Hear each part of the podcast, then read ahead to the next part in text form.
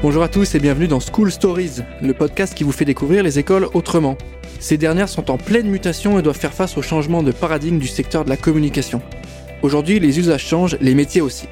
Et quels sont les nouveaux enjeux de la communication? Comment relever les défis du numérique? Quelles solutions pédagogiques pouvons-nous apporter aujourd'hui? C'est pour répondre à toutes ces questions que nous allons interroger les différentes écoles du secteur. Et nous sommes aujourd'hui avec Jean-Philippe Barré, qui est ancien diplômé de l'école Sub de création, concepteur-rédacteur indépendant et aujourd'hui intervenant à l'école. Merci euh, Jean-Philippe d'être avec nous aujourd'hui. Hello. Et dans ce nouvel épisode, nous allons aborder le gros sujet, le gros concept de l'idée créative. On va essayer de décrypter ensemble les solutions, les courants de pensée, mais surtout les manières de faire. Euh, Jean-Philippe, est-ce que pour commencer, tu pourrais me présenter ta définition de l'idée créative? Qu'est-ce qu'une idée créative? Déjà, merci euh, de m'inviter pour l'émission. Pour répondre à ta question, définir une idée créative, c'est pas si facile en vrai. C'est un peu tout le métier de trouver des idées créatives. Pour la faire simple, une idée, tu dois la trouver quand tu es créatif parce qu'il y a une problématique. On a des clients, on a des agences qui ont des besoins de campagne, qui ont des besoins d'activation, ça peut être du film, du digital, euh, du social media, etc.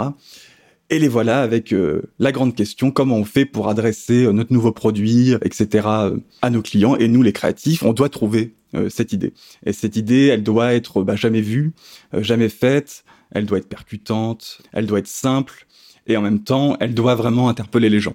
Donc ça, ça nous prend des heures et des heures euh, de réflexion ensemble pour qu'à la fin, on puisse avoir deux, trois idées, euh, tu vois, à soumettre euh, au client en se disant là, c'est cool, on a envie de la sortir, on a envie que les gens la voient, on a envie que la marque en soit fière, on a envie d'en être fier.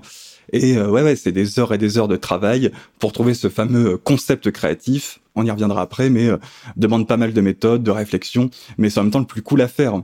Personnellement, j'adore passer des heures à réfléchir à c'est quoi l'idée c'est quoi l'idée, c'est quoi l'idée? Donc euh, un concept créatif, c'est répondre à une problématique client avant tout, c'est ça, c'est apporter une solution? Donc c'est exactement ça. Si la marque elle a pas de problème, il n'y a pas vraiment besoin d'idées. Par contre, si elle identifie vraiment des, problèmes à résoudre, que ce soit parce qu'ils sont pas assez visibles, parce qu'ils ont un nouveau produit à lancer mais que personne les connaît, parce qu'ils ont besoin de, de toucher, je sais pas, les millennials, les seniors, peu importe. Bref, s'ils ont des vrais problèmes, c'est là où on s'amuse le plus. C'est là où on va craquer des belles idées. C'est là où on va se sentir utile dans notre métier. C'est euh, moi ce que je préfère. C'est parfois un peu un jeu d'énigmes, tu sais. T'es là un petit peu genre, mais comment est-ce qu'on va faire pour voilà euh, faire briller la marque? Euh, Moi j'adore. C'est pas loin d'un escape game, tu vois. C'est vraiment, euh, tu te prends la tête, tu réfléchis, tu dis, ok, j'ai un problème à résoudre et mon idée créative, elle a du sens, elle va parler aux gens. Et comment on sait si c'est une bonne idée? Parce qu'on sait que dans les métiers de la publicité, beaucoup de gens sont amenés à trouver des idées, creuser des concepts, et à partir de quand on peut considérer, voilà, on a la bonne idée, c'est la bonne idée. Qu'est-ce qui va faire euh, la définition d'une bonne idée où on va dire, ok, on prend celle-ci, on part sur celle-ci la bonne idée, parmi toutes tes idées, il faut se poser la question de est-ce qu'elle est, euh, vraie, est-ce qu'elle est juste, est-ce qu'elle a du sens? Tu peux avoir plein d'idées. Moi, ça m'arrive régulièrement d'en sortir pas mal. Donc, tu te fais une espèce de liste d'idées avec euh, ta problématique, ton insight et ton concept créatif. Mais après, est-ce qu'elle est bien corrélée avec la marque bah, Des fois, pas toujours. On s'est fait un peu plaisir, on s'est un peu lâché, mais en vrai, ça coche pas toutes les cases. Ça, c'est embêtant. Et puis aussi, pour savoir si tu as une bonne idée, ouais, il faut qu'elle soit vraie il faut qu'elle soit pas euh, gratuite. Il faut vraiment que ça touche à la fois les gens qui vont recevoir ta campagne en disant ah oui ça ça me parle et euh, pour la marque que ça lui apporte soit encore une fois euh, la visibilité, la notoriété, le message qu'elle veut faire passer. Donc trouver la bonne idée c'est pas si évident, ça demande beaucoup de temps et puis bien sûr aussi ça dépend énormément du média sur lequel tu vas intervenir. Une bonne idée sur du print, ce sera pas la même chose qu'une bonne idée sur TikTok, sur Insta, etc. Donc tout ça ça va être tu vois un mix entre quelle est ma problématique, quel est mon bon insight sur lequel je peux me reposer, sur les gens vont dire ça c'est cool, ça c'est vrai, quelle preuve de marque je peux apporter derrière pour que ça soit pas bidon à faire une campagne un peu bullshit en disant je raconte n'importe quoi. Et puis est-ce que le média que j'ai derrière, il va m'aider à la développer cette idée? Tu avais l'exemple sur euh, Instagram qui s'appelait Like My Addiction de BETC où euh, ils ont créé de toutes pièces une influenceuse qui est vraiment sortie de nulle part. Elle devenait hyper populaire. Tout le monde a liké. Donc on est vraiment sur les codes d'Instagram. Hein. Euh, elle est mignonne. Elle a l'air d'avoir une vie trop cool. Tout le monde follow. Et puis euh, le vrai message derrière était autour de l'alcool. Personne s'en était rendu compte, mais sur chaque poste qu'elle avait, et t'en avais comme ça une vingtaine, il y avait un petit verre de vin, il y avait une petite bière, il y avait un petit truc, et ça on like, d'habitude on fait ok c'est cool. Et en vrai le message il est là. Donc l'insight il est excellent, c'est euh, sur Insta on est populaire quand on fait la teuf, quand on sort, quand on se montre, Et finalement, le reveal, donc le reveal de la campagne, c'est aussi très important pour savoir si on a une bonne idée, c'est quand ton reveal, il devient évident et tu te prends une bonne claque créative, où là tu révèles tout simplement que, en fait, depuis le début, vous suivez une alcoolique. Vous ne le saviez pas, mais on vous le dit. Et là, le message y passe. Donc ta bonne idée, elle, elle a aussi de la puissance. Elle doit avoir cette puissance-là à la fin quand tu fais ton reveal ou quand tu as euh, ce qu'on appelle le pack shot dans un film, etc. Cette force de message où tu te dis, bah oui, je m'en étais pas rendu compte, mais c'est fou. Du coup, l'idée, ça doit avoir du sens, ça doit avoir de la puissance, et ça doit être vrai, comme tu viens de nous dire. Et tu nous as parlé de l'insight. Tu nous as dit le mot insight et c'est quelque chose qui revient beaucoup. Beaucoup d'étudiants nous posent la question et c'est un vrai sujet pour beaucoup d'entre eux. Est-ce que tu peux nous définir le concept même de l'insight en fait? Yes, alors l'insight, c'est un peu euh, ce qu'on entend partout en agence ou à l'école, c'est la fameuse ah t'as vu cet insight, il est trop bien cet insight, etc. Déjà la définition toute simple d'un insight, ça veut dire perception. C'est une perception du réel, ou ça peut être aussi une perception euh, partagée. Euh, donc il y a des bons insights et des mauvais insights. Il y a des insights à clasher, il y a des insights à exploiter. Je pense à Buzzman qui repose toute, quasiment toute sa conception sur le bon insight. C'est vraiment un travail de, de recherche là-dessus. Alors pour être plus précis, euh, quand on cherche un insight, on cherche une vérité, une vérité commune, partagée. Je vais te donner un exemple très simple. Dernièrement, on a vu l'émergence des trottinettes électriques. Il y en a eu partout, tout le monde se déplace avec, et de toi à moi, c'est un peu relou quand ils étaient sur le trottoir à te rouler un peu dessus. C'est un insight qu'on avait un peu tous perçu de dire, mais pas encore révélé, c'est de dire un peu, bon, les trottinettes, ok, modernes, pratiques, sympa, mais euh, honnêtement, euh, un peu chiant, moi je le dis comme ça. Et euh, Buzzman en a fait sa campagne avec euh, avec un de ses annonceurs qui donc euh, propose ce service de trottinette en disant on l'assume. Cet insight, on va vous le révéler, on va l'assumer. Donc c'est la révélation d'un insight de dire bah ouais, trottinette de 1-1 en print, oui, ça vous saoule, on vous le dit très fort, on l'assume, on le sait que vous le pensez, eh ben on va en faire une campagne. Donc la force de l'insight, c'est sa capacité à faire une révélation, de dire ah ben oui, exactement, ça euh, personne me l'avait dit, je le pense au fond de moi et tout à coup une campagne me le révèle. Donc aller chercher un insight, tu peux en avoir plusieurs, tu peux avoir un insight consommateur, par exemple, tu en as un qui est très sympa, c'est l'agence Marcel, si je ne te dis pas de bêtises, qu'il avait fait, euh, un insight qui est de dire ah bah tiens les yaourts 0% euh, ou sans sucre, c'est pas bon. Tu sais, oh c'est moins bon, c'est moins savoureux, ça c'est un vrai insight. Et la réponse créative de cet insight-là était de dire, bah, nous qui avons euh, des yaourts sans sucre, on va vous faire ce qu'on appelle euh, un détox. Donc, tu avais un paquet de six euh, yaourts comme ça, il était 100% sucre le premier, 75% le deuxième, 50% le troisième, etc. Et donc, à partir de cet insight du goût et de la perception du goût qu'on peut avoir, donc cet insight, bah, c'est vrai que les yaourts sans sucre, c'est pas ouf. Eh bien, la réponse créative, c'était de te dire, bah, on va t'aider là-dessus. On va répondre à ton insight et on va le casser. Donc, tu peux avoir aussi ce qu'on appelle des mauvais insights ça va être des clichés. Tu sais, un insight, un mauvais insight, c'est de dire oui, euh, les euh, euh, les filles jouent pas aux jeux vidéo. Ça, c'est un insight qu'on pourra peu avoir en tête. Le, eh ben, c'est faux. Donc ça, ça peut être des insights où tu peux t'amuser à casser les clichés en disant ça, c'est un faux insight. Et pour te donner un exemple, là, je sors un petit peu de la publicité sur cet insight de les filles et les jeux vidéo, c'est ça marche pas. Eh ben, c'est faux. Tu avais une team de gameuses qui avaient modulé leur voix en live sur Twitch. On voyait pas leur visage, elles avaient pris des voix de mecs. Elles avaient été bottées des fesses des gars sur Counter-Strike. Et à la fin, elles avaient révélé que c'était une team de nanas. Et là, tout à coup, tu casses cet insight. Tu dis, bah non, votre perception euh, des filles et du gaming, elle est fausse. Et on joue avec. Donc, tu peux avoir des insights clichés et tu peux les démonter. T'as la campagne Don't Call Me Jennifer, euh, il y a pas longtemps, euh, sur cet insight perception de marque où on disait, bah, Jennifer, est-ce que c'est pas une marque un petit peu, parfois perçue comme un peu cheap, etc. Donc cette perception-là, on peut aussi jouer avec, la casser. Ça, c'est un premier exemple d'insight d'un point de vue conso. Et puis il y a aussi les insights de la vie. Alors cela, tu peux en trouver dans tous les sens. Pour la faire simple, ta propre empathie avec le monde qui t'entoure t'aide à trouver des insights. Il faut être vraiment à l'écoute des gens qui t'entourent, il faut comprendre les gens à qui tu parles, il faut vraiment avoir cette force d'aller vers les autres pour trouver un bon insight. Ça c'est vraiment très important et aussi essentiel pour pouvoir dégager euh, des, ouais, des insights puissants. Pour te donner un exemple, un autre exemple d'insight, dernièrement, j'avais travaillé avec l'agence Brand Sonic sur Leroy Merlin et c'était en plein confinement. et euh, le client demande à l'agence est-ce qu'on peut prendre la parole pendant le premier confinement euh, pour dire à nos clients qu'on reste ouvert, qu'ils peuvent venir euh, en magasin, etc. Et ici, l'idée justement, c'était de trouver un insight qui soit cohérent avec le avec le confinement.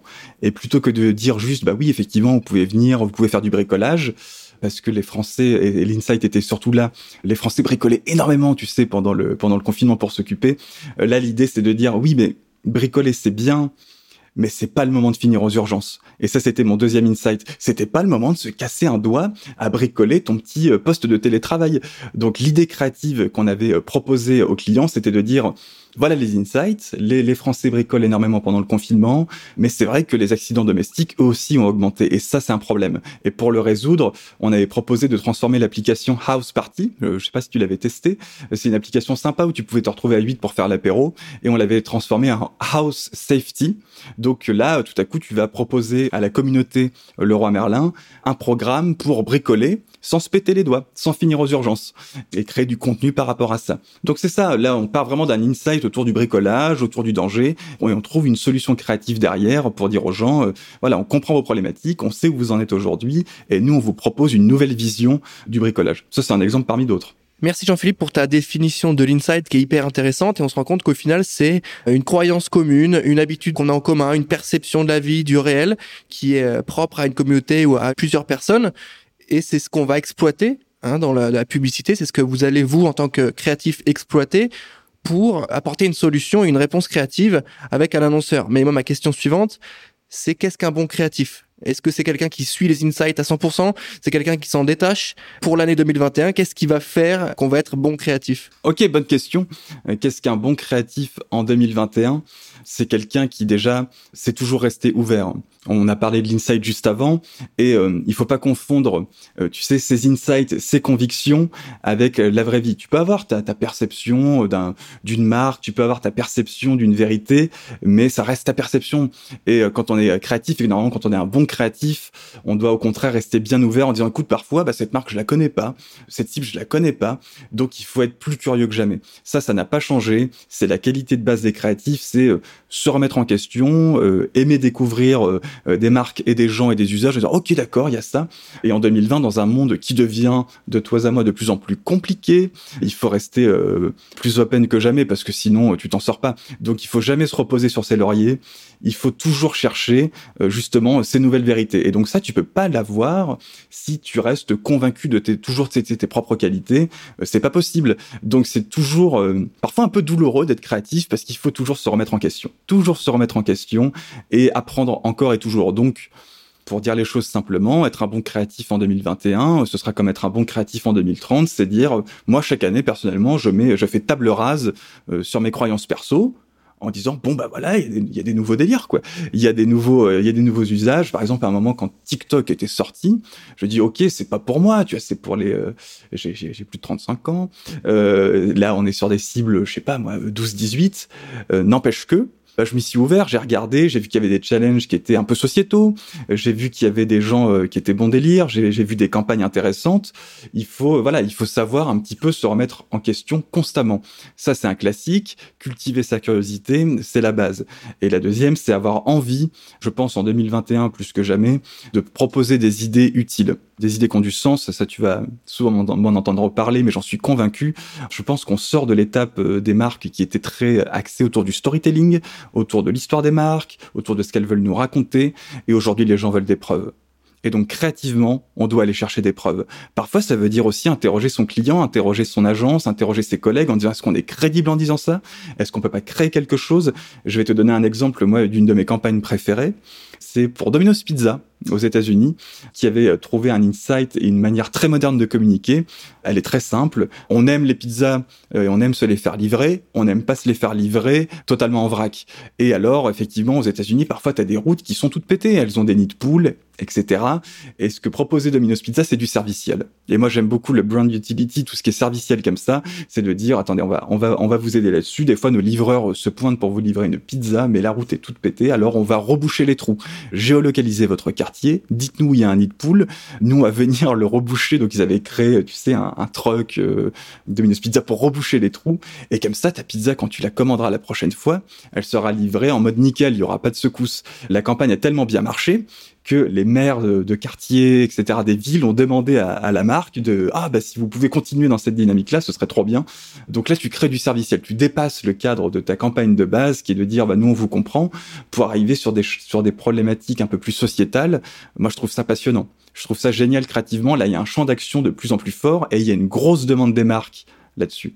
Et une question très importante pour les créatifs qui nous écoutent aujourd'hui, comment fait-on pour vendre une idée? Comment est-ce qu'on fait pour prouver la plus-value de son idée et pour la vendre, que ce soit son directeur de création ou que ce soit en externe à son client?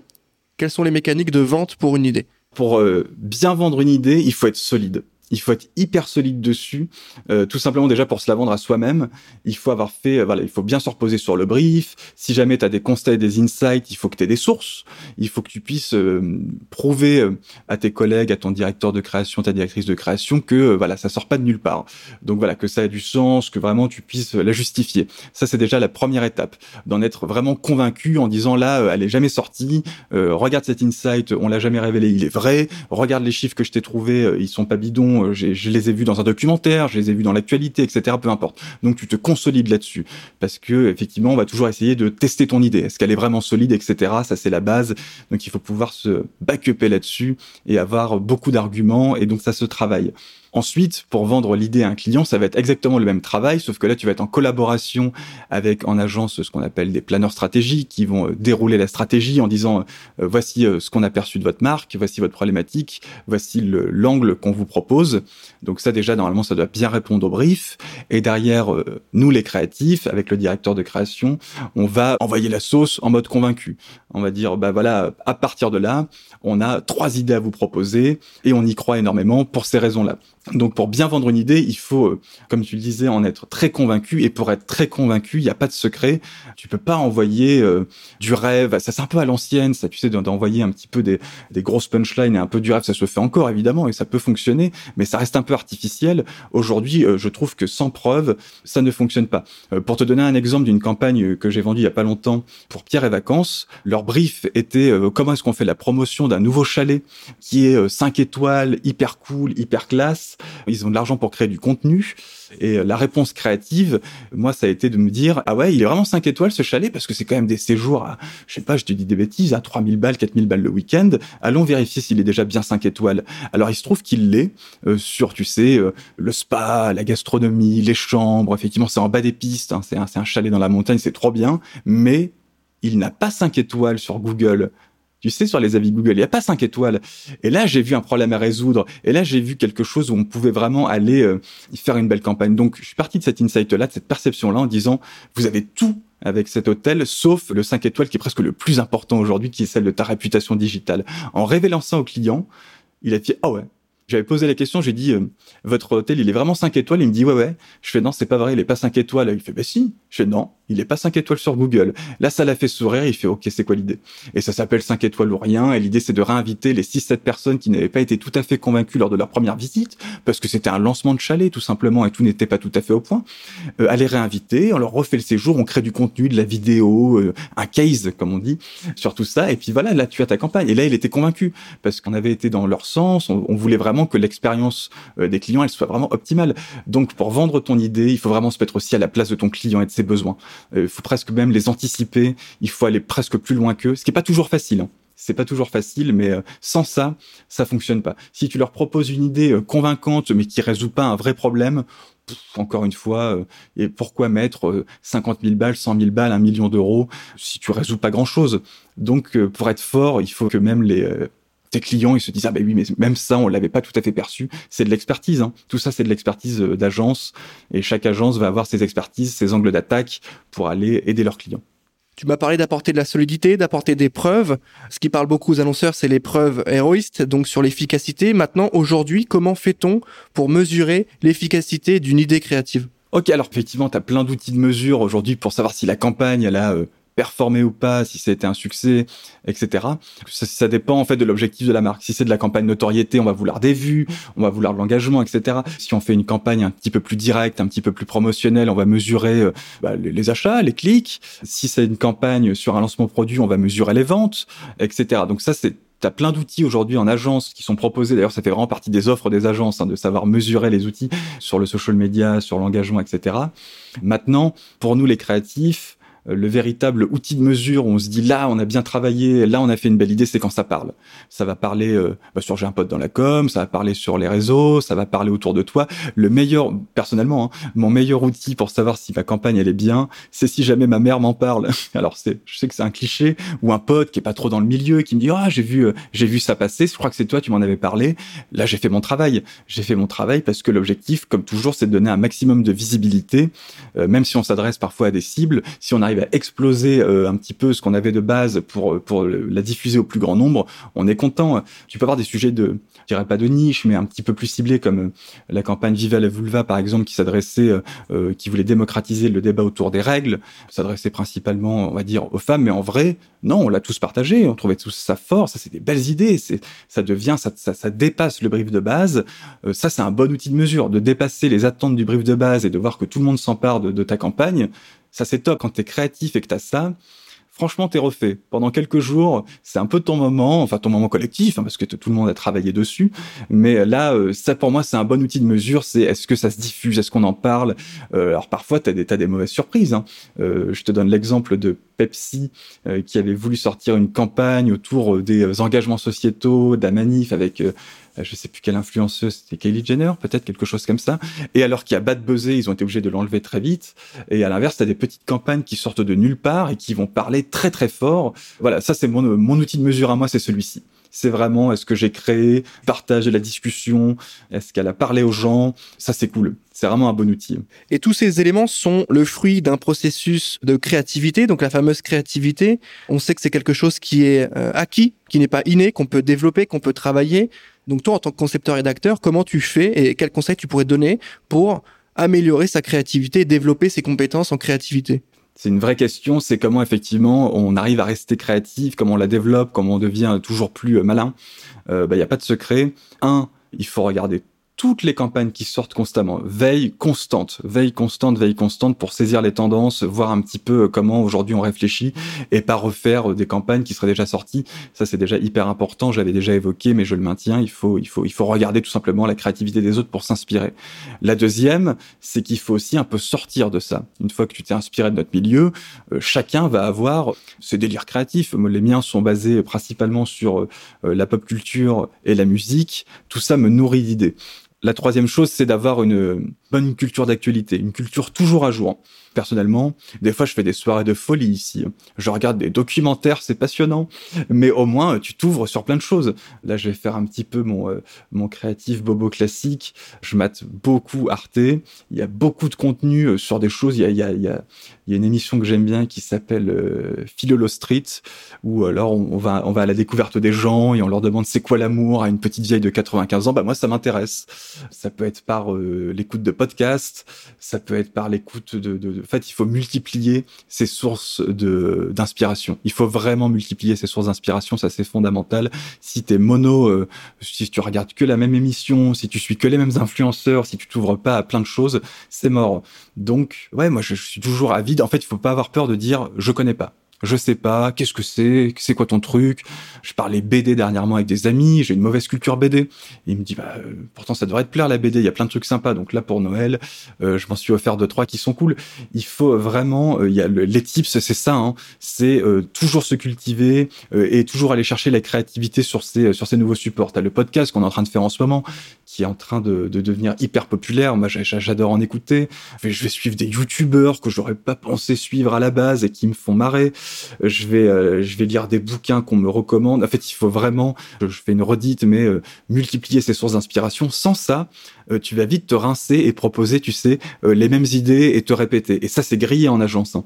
Même quand tu es étudiant, hein. si tu, ah, mais tu me reproposes encore un peu les mêmes, les mêmes astuces, ça va pas faire de toi un bon créatif. Donc, pour s'inspirer, il faut, il faut, il faut oser aller voir des choses. Tu dis, bah, ça, ça m'intéresse. C'est pas du tout à la base. Peut-être qu'à la fin, ça t'a pas plus intéressé que ça, mais il faut consacrer du temps. Il faut vraiment consacrer du temps à se cultiver. Donc concrètement, voilà, être créatif, en tout cas développer sa créativité, ça passe par l'ouverture d'esprit, mais aussi, j'ai l'impression, par une notion de boulot aussi, parce que ça demande du temps. Eh oui. Et c'est pas forcément perçu comme désagréable, mais ça demande quand même un vrai travail de recherche, d'analyse, de lecture, de compréhension, d'écoute. Et tout ça, c'est quelque chose qui, encore une fois, est lié à l'acquis. Hein. la créativité, c'est pas inné. Et du coup, qui dit acquis dit travail, dit euh, formation, dit école pour se former à la création. Euh, je rappelle que tu es intervenant à l'école Sub de Créa. Comment vous faites, vous, à l'école, pour former au métier de la création, au métier créatif? Quelles sont les, euh, les recettes secrètes, entre guillemets? Je sais que vous avez une baseline qui est la fameuse culture de l'idée avant tout. Comment vous faites chez vous pour former les futurs créatifs de demain? Eh ben, écoute, on les forme comme j'ai été formé. C'est-à-dire qu'à Sub de Cré, on est hyper exigeant sur les idées euh, et on est toujours obligé d'aller en chercher des nouvelles. Donc ça, c'est en fait un peu la base de Sub de Cré, c'est ton idée, je l'ai déjà vue, cherche autre chose. Pourquoi? Parce que c'est valorisant pour toi, tout simplement. Et à la fin, ça te permet d'avoir un book d'idées qu'on n'a jamais vues et quand tu te pointes euh, en agence pour un entretien avec un book d'idées qu'on n'a jamais vu, les gens veulent t'embaucher ou en tout cas, ça va bien se passer. Donc cette culture de l'idée, elle est, elle est surtout axée là-dessus. On a une, effectivement, on la possède cette culture-là à l'école, on nous la transmet. C'est de l'apprentissage. Au début, euh, tu viens avec tes idées, et puis bah non, on te regarde, bah non, ça c'est déjà fait, ça c'est déjà vu, ça c'est déjà attendu. Il faut aller plus loin. Donc l'exigence, c'est effectivement la première base. La deuxième, c'est d'encourager la curiosité. Euh, en disant attendez les amis, vous avez vous avez 20 ans, proposez-nous euh, des, idées sur des médias qu'on n'a jamais vus, imaginez des, des, idées à laquelle on n'aurait jamais pensé, puisque en vérité, moi je forme mes collègues de demain, hein. donc il faut qu'ils puissent être surprenants dès le début. Donc il y a cette exigence, il y a cette ouverture sur sur ce qu'on n'a jamais vu encore, et la troisième recette, elle est en vrai assez simple, hein. c'est que nous on va être assez honnête, assez transparent et assez proche de nos étudiants, on va leur dire ça, cette idée, elle est cool, tu peux la garder, cette idée-là, il faut la tuer tout de suite et je t'explique pourquoi. Et on va aussi les accompagner, on va aussi leur transmettre, nous, tout ce qu'on connaît en termes de mécanique de conception. On va peut-être pas en parler maintenant, mais euh, à Sub de on a des techniques de conception. Pour trouver des idées, il y a quelques, il y a quelques méthodes. Donc ça, on repart d'une fiche de conception, on dit, on revoit l'insight, on revoit le message, et on voit l'idée créative qu'il y a derrière, et on voit ce qu'il faut transformer. Nous, là où on va avoir une valeur ajoutée, c'est, euh, voilà, de les pousser à aller plus loin, de leur, euh, de leur montrer un petit peu le chemin. Des fois, il faut se retenir d'ailleurs de leur proposer des idées. C'est à eux de les trouver et pas à nous. Euh, mais c'est passionnant à faire. C'est très enrichissant. Et ça, euh, c'est parce qu'on a des intervenants qui ont 5, 10, 20 ans euh, de carrière, qui ont fait sub de création aussi pour la plupart et qui connaissent bien toute l'exigence qu'on met derrière. Et puis aussi de la bienveillance pour les étudiants. En leur disant si si si je te dis que ton idée est pas bonne aujourd'hui, c'est pour que tu en aies une meilleure demain et que tu puisses la valoriser dans ton book. Donc voilà, ça c'est un petit peu la base et puis tu as effectivement le réseau aussi de Sub de Cré, euh, qui lui est assez solide parce que l'école, si je te dis pas de bêtises, elle a plus de 30 ans. Donc 30 ans qu'on forme des euh, euh, concepteurs rédacteurs, des directeurs artistiques qui travaillent en binôme et qui connaissent bien le réseau et qui peuvent venir à l'école, transmettre un peu leur expérience, donner envie aux étudiantes, aux étudiants de venir en agence, etc. Donc ça, c'est hyper important aussi. Tu te sens un petit peu dans ce cadre privilégié où tu peux avoir voilà un réseau qui qui t'accueille, qui te conseille avec encore une fois franchise, avec honnêteté, pour te pousser toujours plus loin. Donc ça, c'est cool, la suite de créer. Quand tu découvres ça, tu arrives dans un monde où tu te dis, OK, je vais, je suis pas tout seul. Par contre, il y a un sacré niveau, donc il va falloir. Travailler, travailler, travailler.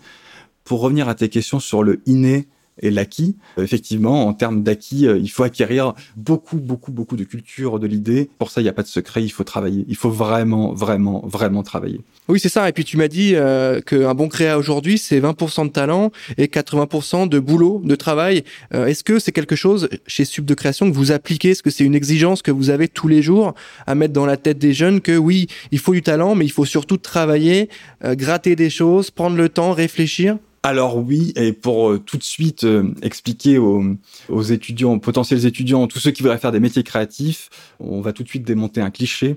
Alors on est créatif, on a un esprit créatif, mais devenir créatif, c'est-à-dire devenir professionnel de la création, c'est énormément de travail. Tout simplement parce que euh, il y a aussi ce petit cliché de oh bah tout le monde peut avoir une idée, tout le monde peut être créatif, tout le monde peut faire ci, tout le monde peut faire ça, ce qui dévalorise le métier, hein, pour de vrai. Alors que à Sub de création ou dans les, les écoles de création réputées, on va dire, euh, eh ben non, il faut, il faut travailler parce que des petites idées, tout le monde peut en avoir, mais des idées solides, des belles idées, euh, ça, euh, ça a une vraie valeur. Et cette valeur-là, c'est la valeur travail. Donc ouais, tu as du talent. Oui, tu as peut-être un talent de direction artistique, un talent de, de monteur, de réalisateur, d'écriture. Ça, c'est ta base. C'est ce qui fait de toi un, un, esprit créatif. Mais devenir créatif, eh ben, il faut, il faut vraiment travailler, travailler, travailler, travailler tout le temps, s'améliorer, accepter les critiques, savoir rester humble, ce qui est pas facile, hein, parce que tu es en même temps passionné par ton métier, tu es en train de l'apprendre et tu te pointes et tu dis voilà, j'ai trouvé ça, je suis sûr que c'est génial, et en face de toi, tu vas avoir quelqu'un qui va te dire parfois bah oui, c'est excellent, mais il faut encore monter d'un cran, et parfois quelqu'un qui va te dire tu te trompes totalement, mais je te le dis pour ton bien. Et alors voilà, c'est ça aussi, apprendre à devenir créatif, c'est euh, non pas rentrer dans des cases parce que sinon on ferait pas ce métier, D'ailleurs, souvent, on y arrive parce qu'on n'arrive pas à rentrer dans des cases un peu plus classiques des cursus scolaires. Et c'est ça qui est chouette, c'est qu'on a envie d'exprimer quelque chose d'un petit peu plus profond, d'un petit peu plus sensible. Et les métiers créatifs te permettent de le faire. Par contre, à contrario, on peut pas se contenter de ça pour faire carrière. Euh, il y a beaucoup de gens sur le marché. C'est des métiers passionnants qui attirent beaucoup de talents. Et pour se démarquer des autres, parce qu'il y a un peu de concurrence, hein, on va pas se mentir, pour se démarquer des autres, il faut avoir un book qui envoie du rêve. Honnêtement, un book de, qui te ressemble toi moi, mon book me ressemble, par exemple. Le mien, il est un petit peu, euh, pardon de parler de moi, le mien, il est un petit peu éthique, il est un peu responsable, il a des idées servicielles, etc. Il me ressemble. Quand je présente mon book, il me ressemble. Eh ben, ce que tu apprends en école de création, c'est à te trouver toi-même par ta sensibilité et à la rendre professionnelle par tout le taf que tu mets derrière. Et du taf, ouais, ouais, tu en as énormément, énormément. Et merci pour ces précisions, c'est très clair. On arrive à la fin de ce nouvel épisode School Stories en partenariat avec euh, Sub de Création. Merci Jean-Philippe pour ton temps. Ah bah écoute, merci à toi, c'était très cool. Ça nous a permis de casser les croyances autour des métiers de la création, de mieux comprendre les enjeux, de mieux comprendre les mécaniques. Et pour ça, je te remercie encore. Pour ceux qui aimeraient s'inscrire à l'école Sub de Création, n'hésitez pas à faire un tour sur leur site internet et sur les pages de J'ai un pote dans la com. Merci encore pour votre écoute et à très bientôt.